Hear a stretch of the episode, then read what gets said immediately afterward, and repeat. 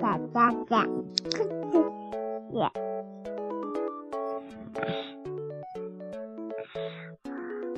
叫做小怪兽，我叫做小怪兽去砍柴，然后呢，他们一起去呀，去呀，砍柴了，他们自己一个人好伤心。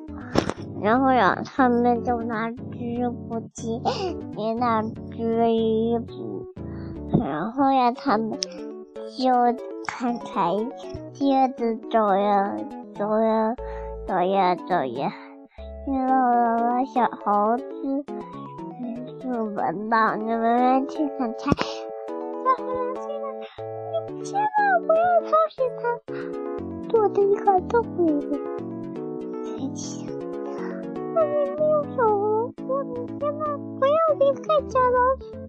他说呀，就走了。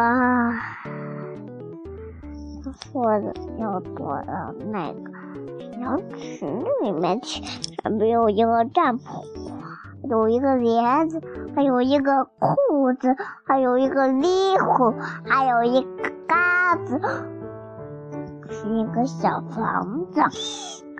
我们在小房子里面，他说：“噗，大灰来了，大灰狼就吵醒了。他说：“是谁在讲话呀？”我去看，屋子里面有没有人？看一看，有两只小怪兽，它就进去吃了。门在哪儿？嗯，烟囱也关了，窗户也关了，那怎么办呢？他们就想个办法，装了一个防毒眼镜来吓唬大灰狼了。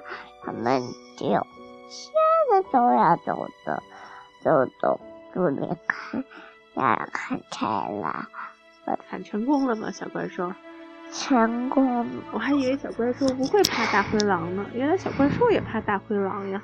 好了，今天故事讲完了，谢谢你。嗯，明天再给我们讲一个小怪兽其他的故事吧，拜拜。哦、我现在讲的故事还没有讲完呢，我后再讲吧。